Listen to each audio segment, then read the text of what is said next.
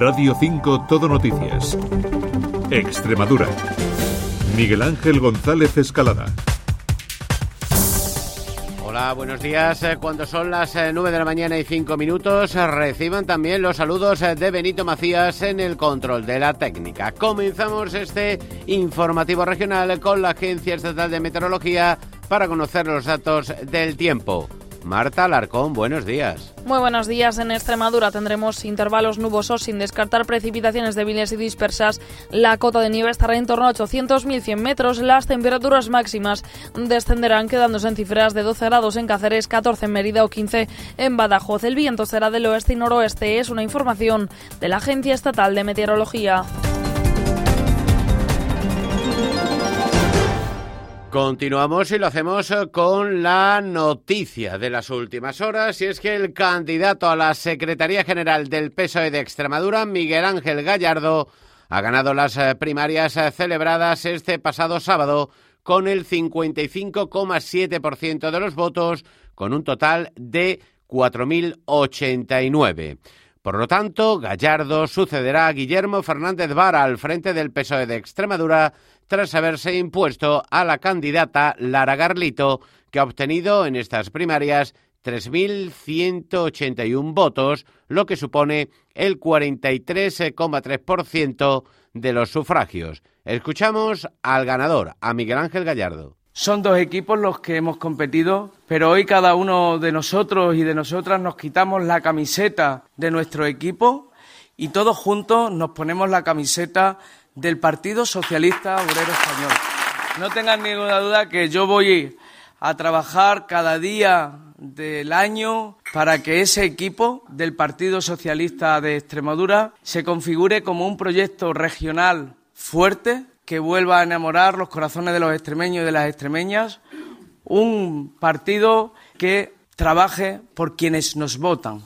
Por su parte, la gran derrotada, Lara Garlito, 12,4 puntos por debajo del vencedor, hacía la siguiente valoración. Una campaña limpia, repleta de energía, de buenos proyectos, de una construcción de un partido sólido como es el PSOE. Hoy gana el Partido Socialista de Extremadura, hoy ganamos todos y todas y lo que queremos es un partido unido y fuerte. Estas eh, primarias, a las que estaban llamadas 9.600 personas, entre militantes, afiliados y miembros de las Juventudes Socialistas, han contado con una participación del 77,49%.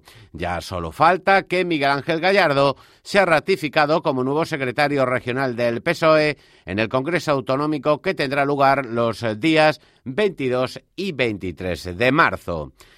Por cierto, el presidente del Gobierno y secretario general del PSOE, Pedro Sánchez, ha felicitado a Miguel Ángel Gallardo tras ganar las primarias del PSOE en la región. Lo ha hecho a través de Twitter con un empieza una nueva etapa de futuro y de progreso en Extremadura para mejorar la vida de sus ciudadanos y ciudadanas. Adelante.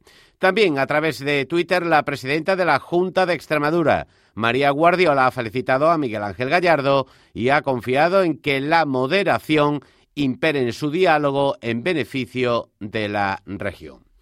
Cambiamos de asunto. La Confederación Hidrográfica del Guadiana ha realizado varias propuestas para eliminar el camalote del río a su paso por Badajoz, entre las que figuran trabajos de análisis y estudios, así como el establecimiento de protocolos de actuación y formación conjunta.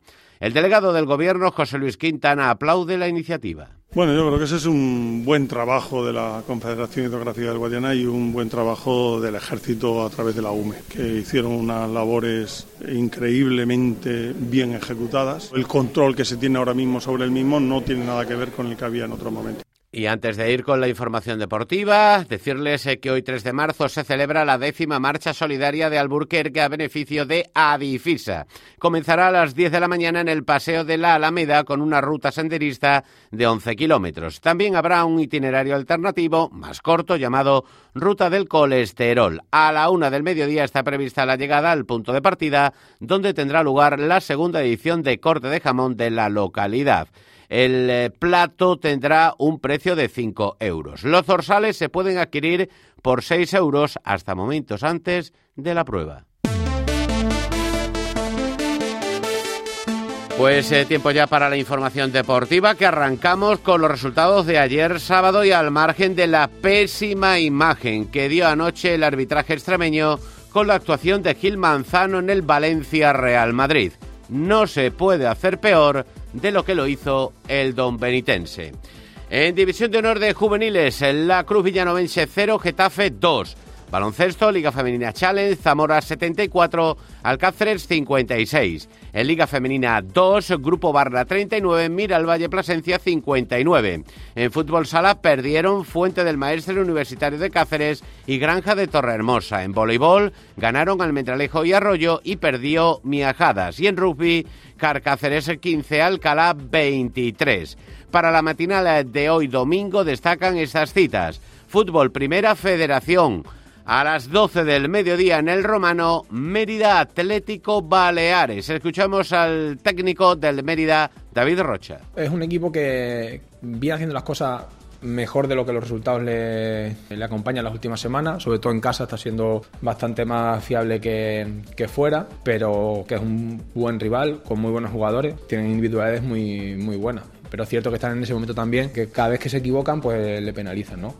En segunda federación a las 11 de la mañana se disputa el cacereño San Fernando y a las 12 Montijo Adarve, Badajoz Navalcarnero y Numancia Villanovense. Baloncesto Lep Oro a las 12 y cuarto del mediodía tenemos el Melilla Cáceres. Escuchamos al técnico verde y negro Arturo Álvarez. Vamos a, poner el mayor número de zancadillas eh, tácticas a Melilla para poder ganar ese partido.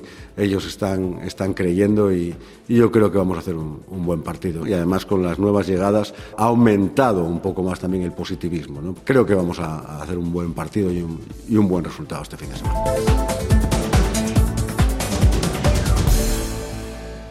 Y antes de irnos, le contamos que este domingo se empieza a escuchar Semana Santa en Villanueva de la Serena.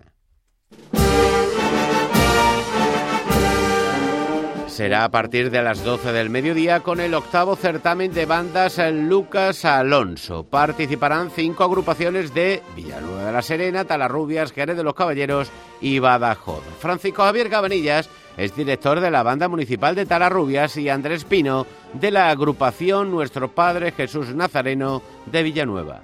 Se ven reflejados los tres estilos musicales que hay, agrupación musical, banda de corneta y tambores y banda de palio. El certamen comenzará con la, nuestra banda de, Villanueva de la Serena, nuestra banda municipal, seguidamente la banda de música de Talarrubia. Pasaremos a banda y corneta y tambores, donde actuará el resucitado de Badajoz. Y después pasaremos a la sección de agrupaciones musicales, donde estará Villanueva de la Serena y como para cerrar el acto, la agrupación musical Nuestro Padre Jesús Nazareno de Jerez.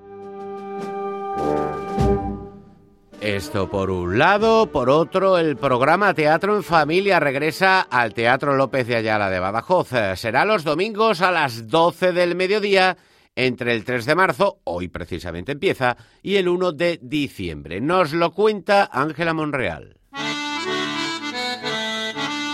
Un total de cinco obras componen Teatro en Familia, una propuesta cultural que fomenta la inclusión social y que está destinada al público de todas las edades. Paloma Morcillo, directora del Teatro López de Ayala. Va a sorprender mucho como algunas obras de títere de un formato casi chico, muy pequeñito, sean capaces de verse en todo el teatro. Es el mejor plan que puede tener la ciudad a lo largo prácticamente de, toda esta edición, que al final es es un año entero en el que los niños estarán en este Teatro López de Ayala.